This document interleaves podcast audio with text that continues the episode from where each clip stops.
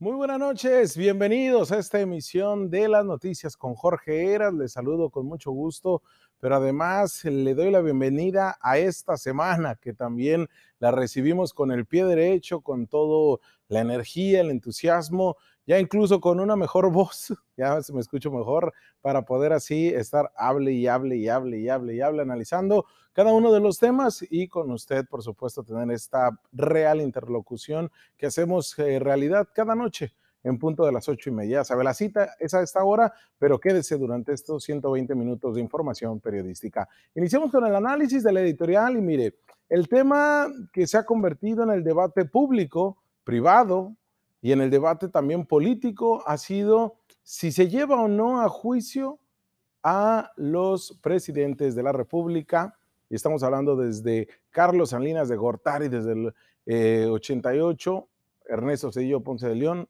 Vicente Fox Quesada, Felipe Calderón Hinojosa y Enrique Peña Nieto. Estamos hablando de estos cuatro presidentes, pero hay otro debate. Si es necesario o como usted considera, se debería de optar por pues presentar las pruebas correspondientes o que la Fiscalía General de la República los investigue, ¿no? Si hay casos de corrupción en lugar de someterlo a consulta. Ese es otro debate. Obviamente nadie va a decir, es que miren, yo creo que porque no es eh, encontrando los corruptos o encontrando los culpables, pues que no se les haga nada, ¿no? Incluso todos queremos ver en este México este, tan sui generis, ¿no? de, reclamar y reclamar y de cuestionar y muchas veces hasta sin fundamento queremos ver a un político tras las rejas, ¿no? A ese gran ladrón en el cual le gritamos, lo este, denigramos, lo cuestionamos, nos burlamos de él, lo queremos ver tras las rejas. Pero, pues tiene que haber todo un proceso judicial que corresponda a un Estado de Derecho en el que vivimos. Entonces, eso es un tema jurídico que sin duda alguna, para los especialistas en derecho lo ven casi inalcanzable. Para los especialistas en temas de política y democracia, ven esta una de las vías por las cuales la propia ciudadanía estaría exigiendo a la Fiscalía General de la República, al propio presidente, que lleven, y a nuestros legisladores, por supuesto, que hagan un juicio político en contra de estos expresidentes de la República. Pero mire, en este análisis que hacemos a profundidad, no nos vamos a detener solamente en el, tienen razón, que los metan a la cárcel, es que son unos corruptos, no. López Obrador, el presidente, asumió el poder en 2018 con un férreo discurso contra la corrupción. Prácticamente fue su bandera y ha sido su bandera desde que tengo uso de razón, desde Tabasco, Ciudad de México y todo el país. Ha navegado con esa bandera porque no es para menos si hay algo que los mexicanos estamos hartos es de la corrupción, aunque participemos en ella día con día o aunque seamos promotores de ella todos nuestros días. Pero cuando alguien nos habla de corrupción o que alguien señala y que diga en, esta sala quién es corrupto, nadie va a levantar la mano. ¿eh? Muy pocos sinvergüenzas levantarían la mano. Sin embargo, ese fue el discurso que llevó no solamente el presidente, sino aquellos simpatizantes que empujaron con él, y también déjeme se lo digo así, ¿eh? a todas esas rémoras que hoy se dicen López Obradorista y que se dicen de la 4T y que están en puestos de gobierno y que de corrupción saben, o bueno, de anticorrupción saben de lo que yo de física cuántica, ¿eh? Y porque es una cuestión de valores, sí, pero también es de, de conceptos y preceptos políticos, de filosofía misma, pero también de temas que tienen que ver con una ley de responsabilidades. Y de esa desconocen muchos funcionarios de la actual administración municipal, estatal y federal, ¿eh? de todas, y corto parejo.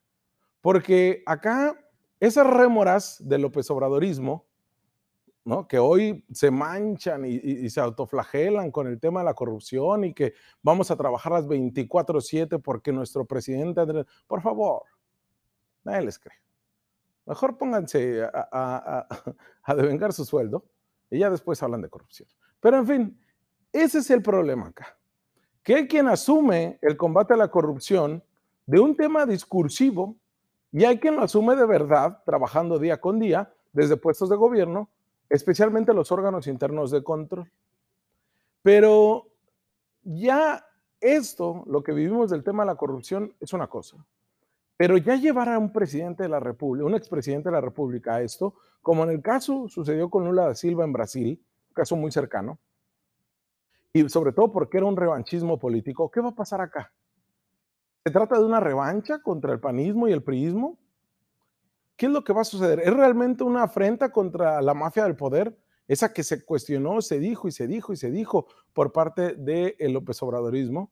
En fin, ya hay ciudadanos mexicanos que comenzaron a recabar firmas para solicitar a las autoridades la convocatoria de una consulta ciudadana a fin de que decidamos si se debe investigar y enjuiciar, poner en el banquillo de los acusados por corrupción u otros delitos a los expresidentes de México. Hay un plazo que marca la propia Constitución, el 15 de septiembre. Para el 15 de septiembre se tiene que tener esta solicitud, para lo cual hay varias vías. Una de ellas es la ciudadana, que eso a mí me encantaría, pero es complicado. ¿Por qué? Porque se deben de juntar un millón ochocientas mil firmas. Un millón ochocientas mil firmas fidedignas. Es decir, después de estar cotejadas, determinar que sí corresponde y que no, hay, no están duplicadas, que no están este, con credenciales vencidas, en fin, un millón ochocientas mil, un millón ochocientas mil firmas.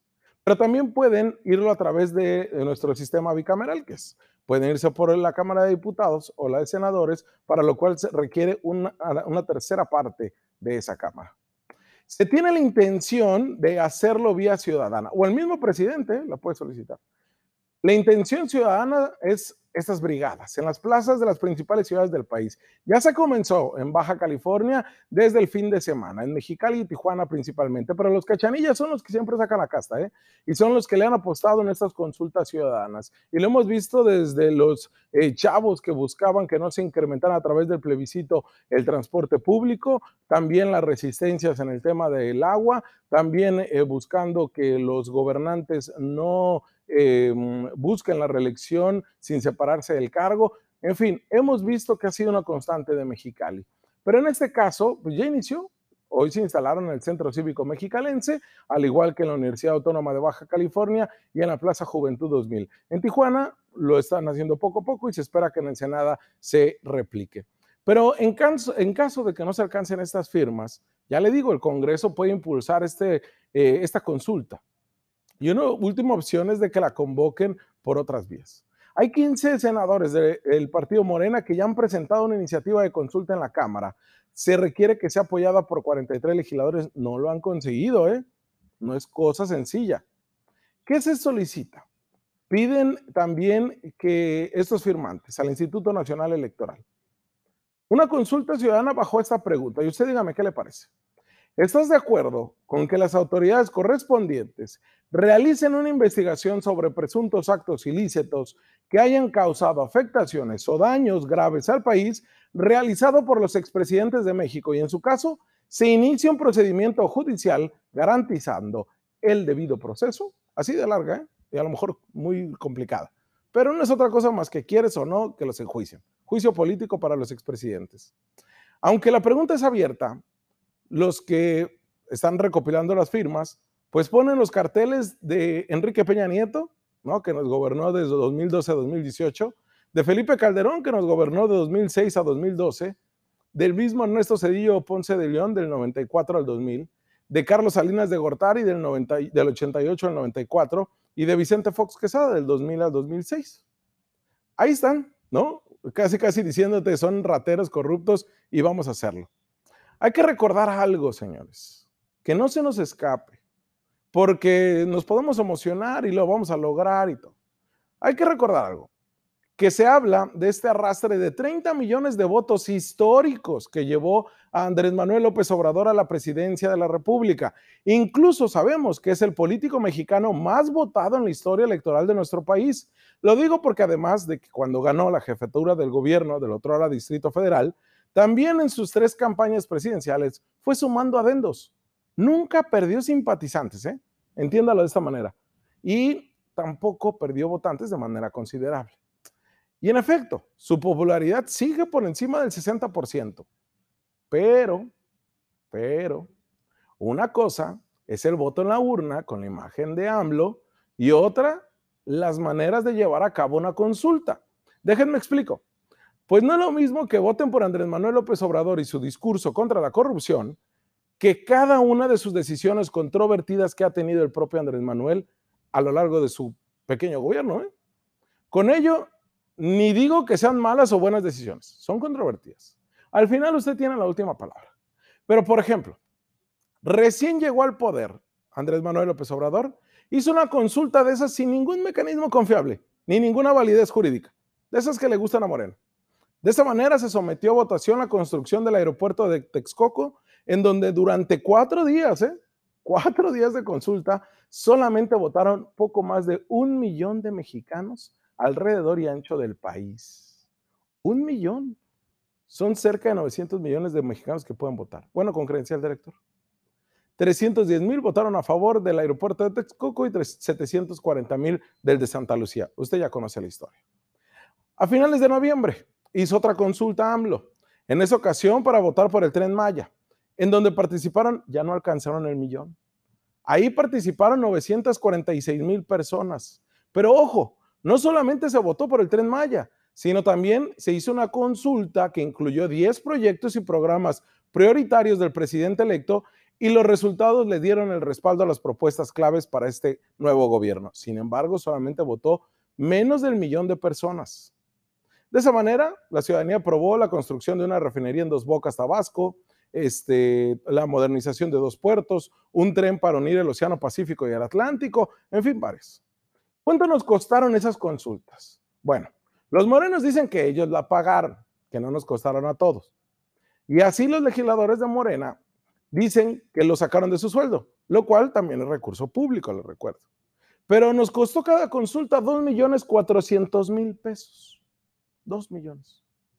Además de estas consultas, el presidente del país ha promovido la consulta sobre la cancelación de una planta cervecera Constellation Brands en la capital del estado y la operación de la termoeléctrica de Huasca, Huasca perdón, en Morelos. Ambas tuvieron sentido favorable para más o menos una línea que tenía el mismo presidente.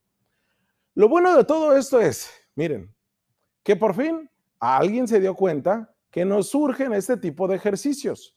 Para un politólogo como en mi caso, siempre empujamos los actos democráticos, pero sobre todo que estén bien instituidos, que estén bien hechos y que tengan una validez, un soporte jurídico. Los que sí valen constitucionalmente hablando son esos, como este que se está promoviendo. El mismo presidente Andrés Manuel López Obrador se pronunció incluso a favor de reformar el artículo 35 de la Constitución en materia de consulta popular. ¿Por qué? Porque existen candados que establece que este ejercicio solamente puede realizarse cada tres años. Por lo tanto, pide el presidente que se ejecute cada vez que sí se necesite. Sin embargo, cuesta dinero y cuesta mucho. De acuerdo con el artículo 13 de la Ley Federal de Consulta Popular, la solicitud puede presentarse ante la Cámara del Congreso a partir del primero de septiembre del segundo año de cada legislatura, que estamos en tiempos, y hasta el 15 de septiembre del año previo a una elección federal estamos en tiempos. Miren, ha habido reformas que se han hecho a este mismo artículo 35, sobre todo cuando se estableció que la consulta se debería realizar el mismo día de la jornada electoral. En 2019 se modificó y se aprobó que sea el primer domingo de agosto. Así que este tema de enjuiciar a los presidentes, si todo se concreta, como les digo, ya sea a través de estos dos millones, sería solamente eh, eh, hasta el primer domingo de agosto del siguiente agosto. En el caso de enjuiciar a los expresidentes sería un hecho histórico. Los ciudadanos van a decidir si se les lleva o no ante la justicia por los delitos que hayan incurrido. Histórico. Sin embargo, el consejero del presidente del Instituto Nacional Electoral, Lorenzo Córdoba, ya dijo, nos va a costar un dineral, porque va a implicar diversas complicaciones. La consulta popular se tendría que realizar ese primer domingo de agosto, lo que significa menos de dos meses después de haberse efectuado las elecciones intermedias, esas en las que nosotros vamos a decidir por gobernador, alcaldes y diputados. Eso implicaría la disposición del mismo número de casillas, mismo número de funcionarios electorales y los ciudadanos del padrón electoral. Así las cosas. ¿Usted qué opina? ¿Se debe o no someter a consulta? ¿Usted está a favor de las consultas? ¿Qué opina de esta decisión? Y sobre todo, dejar el discurso de la corrupción a un lado. Ya es hora de hacerlo real. Vamos a una pausa comercial y volvemos con más temas.